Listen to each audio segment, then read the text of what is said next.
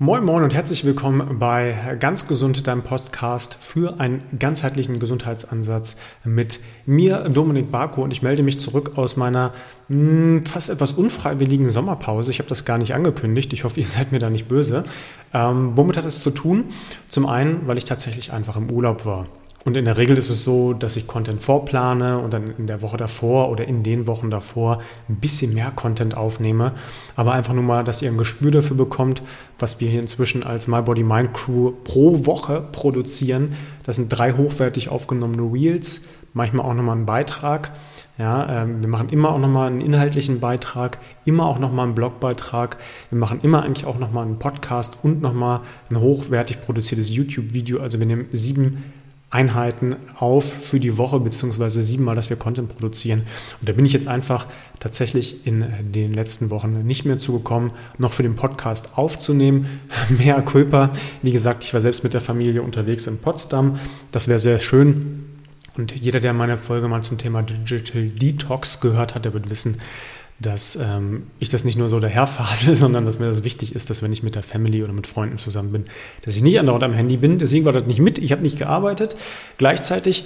Und das könnt ihr vielleicht sehen, wenn ihr euch den Podcast auf YouTube anguckt, dass ich in ein neues Büro gezogen bin. Ja, das hat sich jetzt über acht Monate hingestreckt. Die letzten drei, vier Jahre habe ich tatsächlich nur im Homeoffice in meinen 12, 13 Quadratmetern gearbeitet bei mir im Haus. Das ist schön, weil die Family direkt nebenan ist.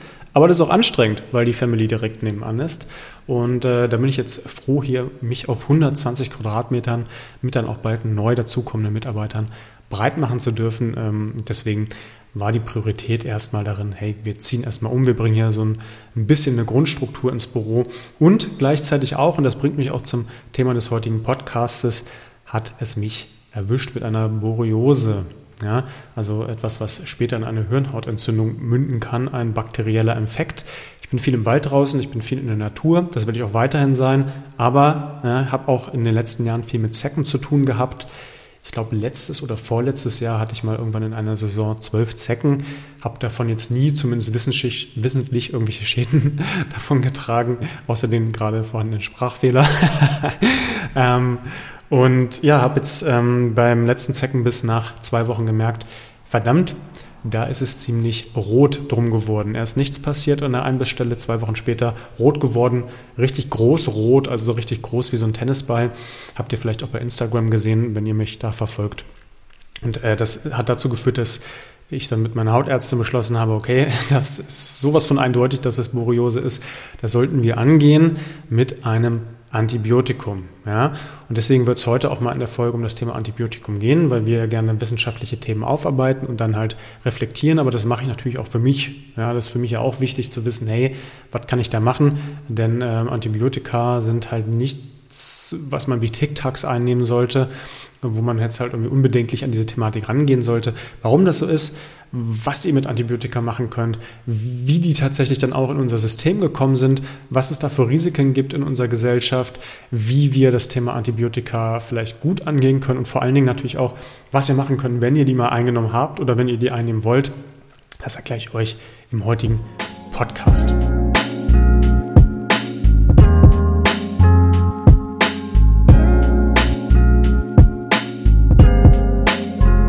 Freue mich für den heutigen Podcast wieder einen Sponsor begrüßen zu dürfen und zwar die Firma Everydays, ein Berliner Unternehmen, also auch wieder ein deutsches Unternehmen, mit dem ich äh, seit geraumer Zeit in Kontakt stehe, weil die unter anderem ein sehr smartes Proteinprodukt haben. Aber dazu erzähle ich mit Sicherheit in einem anderen Podcast nochmal ein bisschen ausführlicher etwas.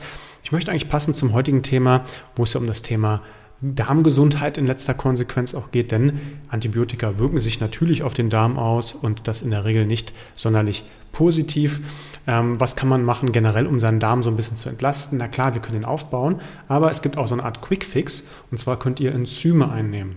Ja, immer wo irgendein Wort vorhanden ist, wo die Leute erstmal sagen, Enzyme, das klingt irgendwie alles so ein bisschen biochemisch, ich weiß nicht, lasse ich die Finger von.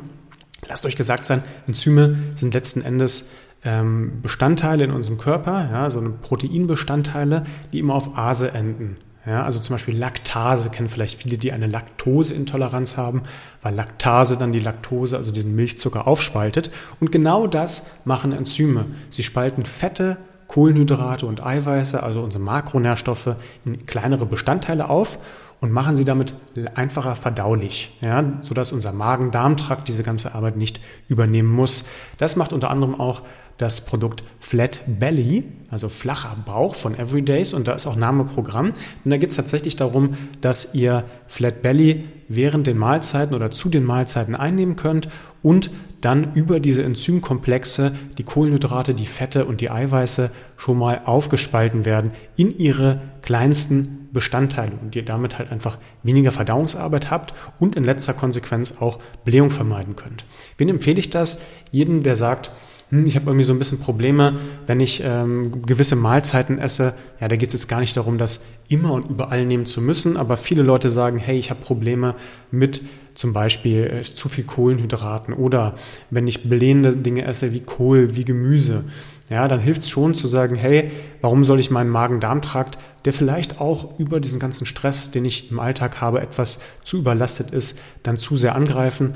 Warum sollte ich das Ganze nicht machen, indem ich einfach versuche, über die entsprechenden Enzyme meinem Magen-Darm-Trakt was Gutes zu tun. Deswegen kann ich Flat Belly echt nur empfehlen. Liegt tatsächlich auch bei mir zu Hause, ist alles auf Basis natürlicher Produkte und deswegen ist es einfach unglaublich hilfreich, wenn ihr tatsächlich dann zu einem solchen Produkt greift. Gleichzeitig ist es natürlich wie immer so, dass ich, wenn ich mit diesen Unternehmen dann äh, mich auseinandersetze, dass ich auch gucke, dass wir da einen kleinen Code raushandeln. Ich habe jetzt in dem Fall nochmal 10% rausgehandelt. Also ihr bekommt nochmal 10% mit dem Code MyBodyMind, nicht nur auf das Produkt Flat Belly, sondern auf alle Produkte. Und wenn sich das nicht lohnt, dann weiß ich auch nicht. Link gibt es in die Beschreibung. Und jetzt geht's los mit der Podcast-Folge zum Thema Antibiotika. Lass uns doch als allererstes erstmal mit der Frage anfangen bezüglich der Einführung von Antibiotika und warum haben wir Antibiotika überhaupt? Ja, ähm, 1928 hat Alexander Fleming entdeckt, dass Penicillin, also diese erste Form von Antibiotikum, äh, das erste Antibiotikum, was es gibt, ähm, als er zufällig bemerkt hatte, dass ein äh, Schimmelpilz Pelicinum na, äh, notatum, schwieriges Wort finde ich immer, Latein war nie so meine Stärke, das Wachstum von Bakterien hemmt. Und äh, das war quasi dieser Startschuss, wo gesagt wurde, okay, wir haben ja scheinbar ein Mittel gefunden, was Bakterienwachstum hemmen kann, beziehungsweise Bakterien sogar gänzlich töten und ausrotten kann. Und das ist natürlich eine unglaubliche Entdeckung gewesen. Äh, insofern, als dass wir auf einmal eine Möglichkeit hatten, bakterielle Infekte, die überwuchern, konnten dann auch zu minimieren bzw. auszuräuchern. Also was, was ganz, ganz wertvoll ist, was wir auch in der modernen Medizin in jedem Fall benötigen. Ja, früher sind Leute an kleinen Infektionen dann tatsächlich verstorben, da konnten an Zahn-OPs verstorben werden. Das wollen wir nicht. Ja, und deswegen ist es auch unglaublich wichtig, dass wir Antibiotika haben.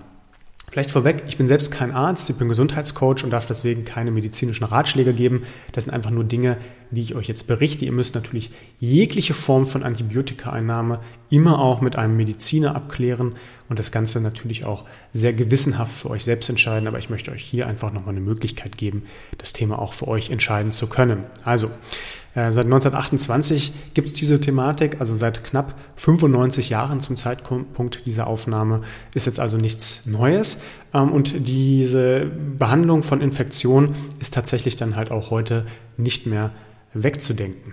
Was macht so ein Antibiotikum? Antibiotikum geht in, in, den Blutkreislauf und versucht da Bakterien zu töten, wird aber ja in der Regel oral eingenommen, also über den Mund und geht dann hier leider auch auf die Darmflora drauf zu. Ja, also jedes Antibiotikum ist etwas unterschiedlich und wirkt da aggressiver oder weniger aggressiv, aber die meisten Antibiotika sind tatsächlich dann auch dabei, dass Bakterien im Darm getötet werden, weil das die ureigene Aufgabe dieser Antibiotika ist, ja, Bakterien abzutöten.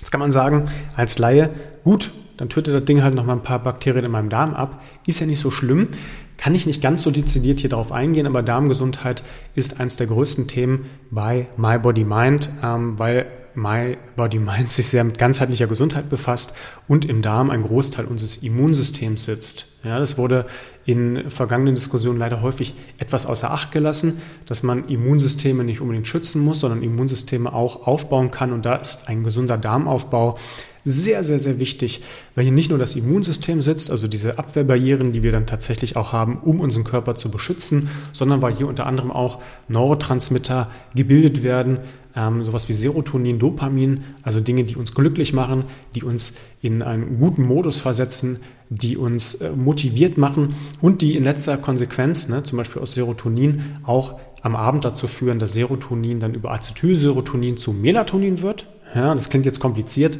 aber anders gesagt, wenn wir genug Serotonin dann über den Darm beispielsweise auch durch Tryptophangabe bilden, dann können wir abends besser schlafen, weil wir das Schlafhormon Melatonin haben. Also ihr seht schon, der Darm beeinflusst ganz viel, nur dass ihr einmal so ein grobes Spektrum bekommt. Und das macht nicht der Darm allein, weil das ist kein kein ähm, einfach ja, Vakuum, das wir da haben, wo Nahrung zersetzt wird, sondern der macht das mit Hilfe von Bakterien, der sogenannten Darmflora, die für uns da sind, um uns tatsächlich zu helfen. Interessanterweise ist es so, dass wir mehr Darmbakterien haben als eigene Körperzellen und dass mehr Informationen von dem enterischen Nervensystem, also vom Darm an unser Gehirn gesendet werden, als von unserem Gehirn an den Darm. Ja, das klingt ein bisschen spooky, weil wenn man diese Aussage jetzt vielleicht mal kurz wirken lässt, dann würde es ja bedeuten, dass die Bakterien mehr mit uns kommunizieren, als wir mit den Bakterien. Und dann könnte man sich schon mal fragen, wer es bei uns eigentlich wird und wer ist Gast. Ja, es gibt ja diese Gast-Wirt-Beziehung aus der Biologie. Ähm, das klingt jetzt tatsächlich etwas wie so ein Science-Fiction-Film, aber im Endeffekt kann man schon zumindest sagen, wir sind genauso wichtig für die Bakterien, wie die Bakterien für uns wichtig sind. Das ist vielleicht positiv ausgedrückt, weil mir liegt es immer fremd, hier irgendwelche Ängste zu schüren oder irgendwie Leute zu diskreditieren oder irgendwelche negativen Themen anzusprechen. Mir geht es ums Aufklären und euch klarzumachen, dass es wichtig ist, einen Darm zu pflegen. Der Darm kommt natürlich etwas aus der Kontrolle, wenn auf einmal gewisse Bakterien, es sterben ja nie alle, aber gewisse Bakterien durch ein Antibiotikum kurzfristig erstmal runter reduziert werden und oder komplett absterben. Ja, dann ist es nämlich sehr, sehr schwierig, die wieder zu rekultivieren. Ähm, gleichzeitig kann sich so eine Art Antibiotikaresistenz bilden. Und spätestens bei diesen beiden Punkten könnte ich jetzt zu dieser gröberen Überschrift kommen, warum sollten wir denn verantwortungsvoll mit Antibiotikum umgehen und das nicht bei jeder Kleinigkeit verschreiben? Ja, genau deswegen. Erstens, Darm nicht immer unnötig belasten. Zweitens, können sich Resistenzen bilden. Denn ihr müsst euch vorstellen, dass so eine Resistenz auf bakterieller Ebene unter anderem dadurch entstehen kann, dass gewisse Bakterienkulturen dann durch die Antibiotikaeinnahme absterben die, die halt nicht so stark sind. Ne, das ist auch so ein Prinzip Survival of the Fittest. Aber natürlich auch gewisse Bakterienkulturen bei uns bleiben. Und das sind die, die antibiotikaresistent sind. Sonst wären sie ja durch das Antibiotika draufgegangen oder zumindest so dezimiert worden, dass sie sich nicht wieder rekultivieren können. Also wir können eine gewisse Antibiotikaresistenz entwickeln. Und da gibt es interessante ähm, Berichte schon. Könnt ihr gerne auch mal in der Arte Mediathek gucken über antibiotikaresistente Keime. Äh, sehr interessant, weil da zumindest äh, Szenarien aufgemacht werden, die nicht so toll klingen, dass wir irgendwann es uns im wahrsten Sinne des Wortes verkackt haben mit den Antibiotikern, weil wir die halt sehr inflationär verschrieben bekommen. Ähm, ja, wo kann man denn zum Beispiel Antibiotika verschreiben oder verschrieben bekommen? Ich hatte äh, früher einen, einen sehr, sehr äh, angenehmen Arzt, einen angenehmen Hausarzt, super freundlich, ist auch ein Freund der Familie gewesen. Ähm, wir haben aber immer so ein bisschen gespaßt, weil, weil der zu uns immer gesagt hat, Mensch, Dominik, ne, wenn ich mal irgendwie angeschlagen hinkomme, mal so richtig aufräumen. Da war es immer im Hinblick gemeint, hey, willst nicht mal ein Antibiotikum nehmen, um einfach mal so einmal Status Quo wieder herzustellen, ne, um einmal alle schlechten Bakterien in Anführungsstrichen auszusortieren. Und äh, das war mal flapsig und lustig mit ihm, aber wenn man das jetzt mal überträgt auf Ärzte, die das tatsächlich sehr inflationär machen, dann ist das halt schon etwas unverantwortungsbewusst, äh, so häufig Antibiotikum oder Antibiotika zu verschreiben. Gleichzeitig wird das aus meiner Sicht, ne, das ist wirklich nur meine persönliche Wahrnehmung, da habe ich jetzt keine wissenschaftlichen Studien zu, aber wird das aus meiner Sicht häufig auch absolut unsinnig verschrieben. Denn ihr müsst euch vorschreiben, dass ein Antibiotikum, ja, also ein Antibiotik, also das was anti auf Bakterien wirkt, oftmals auch bei viralen Infekten pauschal verschrieben wird. Ja, jemand will das vielleicht auch als Patient, da mache ich jetzt gar nicht den Vorwurf den Arzt. Manchmal kommen ja Patienten auch und sagen, hey, mach irgendwas, gib mir irgendwas, ich will so einen Infekt jetzt nicht eine Woche aushalten, das dauert mir zu lang, ich will wieder arbeiten, ich will wieder aktiv sein. Okay, ja, nimmt dann vielleicht ein Antibiotikum, obwohl er unter Umständen einen viralen Infekt hat. Ja, das sollte man sich tatsächlich sehr gut überlegen, wenn man ein Antibiotikum nimmt, ob man nicht vielleicht im Vorfeld beim Arzt nochmal einen Test macht, ob es sich bei der Entzündung oder bei dieser Infektion dann um einen viralen oder um einen bakteriellen Infekt handelt. Dann vielleicht nochmal die Frage, wie lange soll ich denn so ein Antibiotikum durchnehmen? Da möchte ich mich auf keinen Fall über die Ärztemeinung setzen. Man sollte ein Antibiotikum in der Regel tatsächlich durchnehmen. Die äh, Meinung, die ich jetzt aus äh, diversen Recherchen habe rauslesen können, hieß immer, naja, im Endeffekt ist das Durchnehmen gar nicht so relevant, sondern man sollte es so lange nehmen, bis die Krankheit dann tatsächlich überwunden ist, also bis diese Bakterien dann tatsächlich in Zaum gehalten sind. Weiß man das als Laie? Ich weiß es nicht. Ich weiß nicht, wenn es mir besser geht, ob ich nicht vielleicht zu wenig Antibiotikum genommen habe und es dann vielleicht noch hätte ein, zwei Tage länger nehmen sollen. Deswegen wäre meine Maßgabe, okay, nimm das Ganze durch, zieh das auch durch, damit du tatsächlich einmal da die positiven Effekte auch des Antibiotikums rausgezogen hast. Was macht das Ganze jetzt mit der Darmflora? Da können wir jetzt auch nochmal drauf eingehen. Also, ich habe schon gesagt, wir haben tatsächlich sehr viele verschiedene, also hunderte von verschiedenen Bakterienstämmen bei uns in der Darmflora im Darm und die auch in verschiedenen Potenzen. Wir sprechen hier in Teilen von Potenzen, wo wir auf die Billionen gehen. Ja? Also wir sprechen in Teilen, die Zahlen gehen da sehr weit von, äh, durcheinander, von 10 Billionen. Im Englischen sagt man 10 Trillion, 10 Billionen. Millionen, äh, 10 Billionen Bakterien. Das ist eine Eins mit ziemlich vielen Nullen. Also wir sprechen da wirklich von sehr, sehr vielen Bakterien.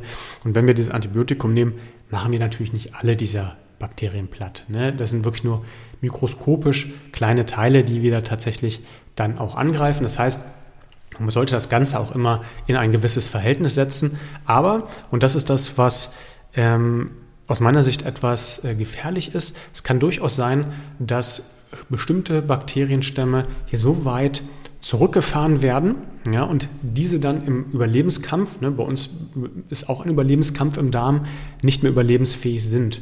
Also stellt euch vor, ihr habt riesige Kolonien von einem Bakterium A und das Bakterium B war vorher auch so riesig und konnte sich da behaupten, ja, ist dann quasi auch in dieser ähm, Homöostase im Darm nach wie vor überlebensfähig gewesen und jetzt ist das so dezidiert, dass es immer weiter zurückgedrängt wird und dann irgendwann ganz weg ist. Kann durchaus sein, kann auch sogar sein, dass durch die Antibiotikaeinnahme dieses Bakterium überhaupt gar nicht gut oder auf diese Antibiotikaeinnahme überhaupt gar nicht gut zu sprechen war und dann komplett runtergewirtschaftet wurde bis auf Null, sodass diese Bakterienspezies ausgerottet wurde.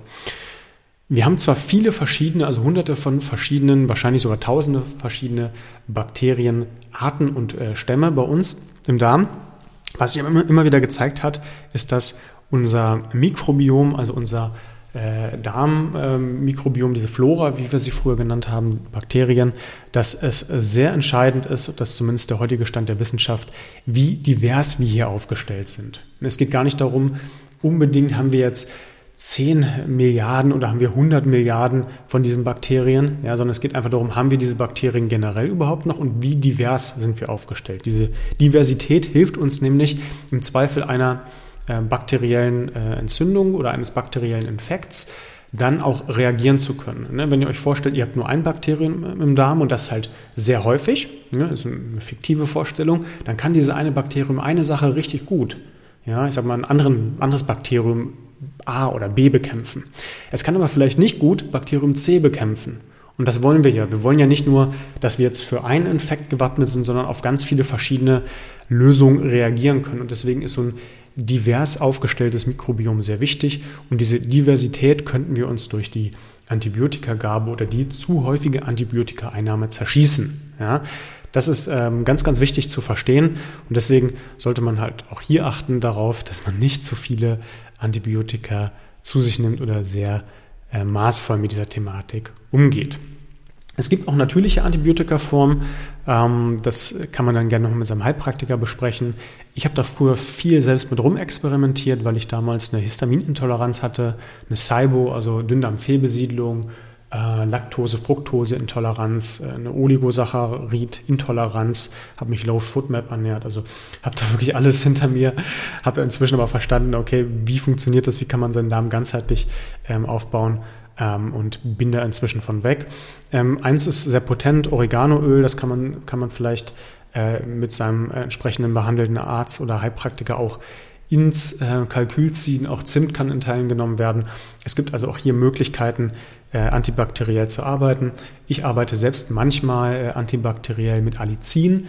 Allicin ist ein Extrakt aus Knoblauch. Das bekommt ihr jetzt schon so extrahiert sehr schwierig wenn ihr das jetzt einfach nur über Knoblauch zunehmen wollt, weil ihr dann Mengen von Knoblauch 10 essen müsstet und das ist nicht unbedingt zu empfehlen, nicht nur, weil ihr dann eine sehr zu starke Vampirabwehr hättet und wahrscheinlich ziemlich aus dem äh, Mund ausdünsten würdet, äh, wahrscheinlich aus jeder anderen Pore auch, sondern weil das wahrscheinlich nicht sonderlich verträglich wäre. Ja, also hier sei nur mal der Vollständigkeit halber genannt. Es gibt Möglichkeiten. Ich selbst nehme Allicin als Kapsel von, äh, ich glaube, Alimax heißen die, fände ich ganz gut, hochpotent.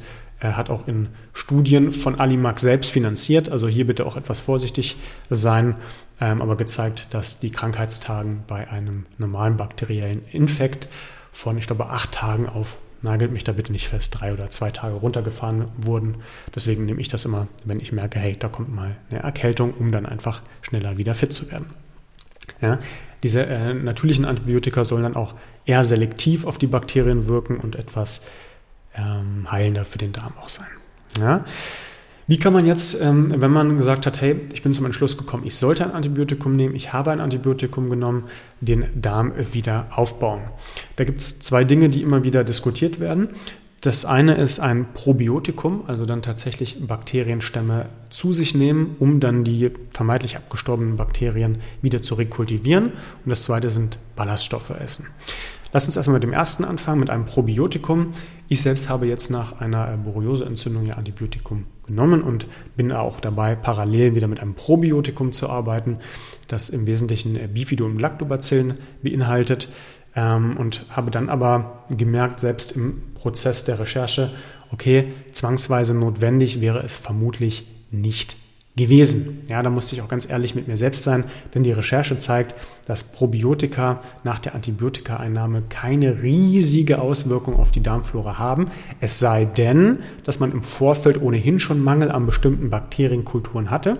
Ist bei mir nach wie vor der Fall, bei Bifidobakterien und Lactobakterien. Und dann vielleicht sogar die Chance des Probiotikums nutzt, dass hier bestimmte Bakterienarten abgetötet wurden, also ein Platz quasi im Darm, vielleicht sehr transparent erklärt, vorhanden ist und dieser Platz durch die Eingabe von Probiotika, also diesen Bakterien, dann neu besiedelt werden kann. So zumindest die Hoffnung. Ob das wirklich funktioniert, da ist die Wissenschaft sehr, sehr uneinig.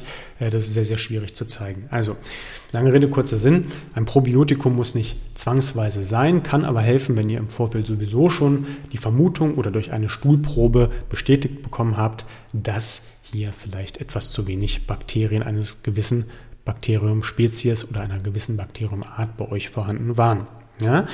Viel effizienter ist es, Ballaststoffe zu essen. Ja, da solltet ihr natürlich direkt auch nach der Probiotika-Einnahme etwas aufpassen. Da kann es auch sein, dass euer Darm etwas geschwächt ist. Aber es geht generell nicht nur nach der Probiotika-Einnahme, sondern mittel- und langfristig immer darum, Ballaststoffe zu essen. Also besonders viel Ballaststoffe habt ihr in Gemüse habt ihr in Saaten, habt ihr natürlich aber auch in einzelnen Ballaststoffarten, die ihr einnehmen könnt, sowas wie Akazienfasern, sowas wie Flohsamenschalen, sowas wie resistenter Stärke, die ihr dann unter anderem auch in gekochten Kartoffeln äh, oder Nudeln habt, wenn ihr die auskühlen lasst und wieder erwärmt. Ähm, habt ihr aber auch in sowas wie Leinsamen, Chiasamen, Hanfsamen, also alle Samenarten, äh, Sprossenarten und ähm, tatsächlich auch in gewissen ähm, oder in unterschiedlichen Ballaststoffformen, die da vorliegen können, sowas wie Inulin zum Beispiel. Hier bitte aufpassen. Inulin ist tatsächlich sehr, sehr blähend, also da sollte man tatsächlich in kleinen Mengen anfangen und kann sich dann hier sukzessive steigern. Denn was macht ihr, wenn ihr Ballaststoffe esst? Ihr füttert eure Darmbakterien, die ihr anfüttern wollt. Und wenn ihr die anfüttert, dann werden die von der Population größer und können dann auch besser die entsprechenden Ballaststoffe verdauen, sodass das weniger zu Gasbildung führt. Ja? In der Regel hat sich bei den meisten ähm, Patienten, die eine Darm Aufbau gemacht haben, beziehungsweise danach wieder normal gegessen haben, auch nach zwei Monaten wieder das normale Mikrobiom eingestellt. Also für die meisten Leute kann man auch sagen, hey, man kann es mal machen. Ja, es kann gut sein, dass ihr halt einfach äh, nach zwei Monaten genauso gut wieder aufgestellt seid wie vorher, aber man sollte das Ganze nicht übertreiben und das ist auch meine Zusammenfassung. Also hier bitte immer im Vorfeld den zu behandelnden Arzt einfach mal fragen, muss ein Antibiotikum sein? Wie wichtig ist das Ganze tatsächlich? Ist das tatsächlich ein bakterieller Infekt? Kann ich das messen? Und kann es nicht auch sein, dass ich in meinem speziellen Fall vielleicht einfach zwei, drei Tage mir mehr Ruhe gönnen sollte und dann mein Organismus das selber schafft? Ja, das kann ich jetzt hier im Podcast natürlich nicht beurteilen. Da müsst ihr selbst das Ganze für euch auch klären. Und danach ist es immer wichtig, den Darm mit Ballaststoffen zu pflegen, gegebenenfalls auch ein Probiotika anzuwenden und na, auf gewisse Dinge zu verzichten, die den Darm reizen, vor allen Dingen Stress, Alkohol, Nikotin, zu viel Zucker und besonders auch Transfette. Ja? Ich hoffe, dieses kleine Darmformat hat euch gefallen. Lasst mir hier gerne eine äh, positive Bewertung da und abonniert gerne meinen Kanal. Ansonsten haut rein, bleibt geschmeidig. Bis zum nächsten Mal.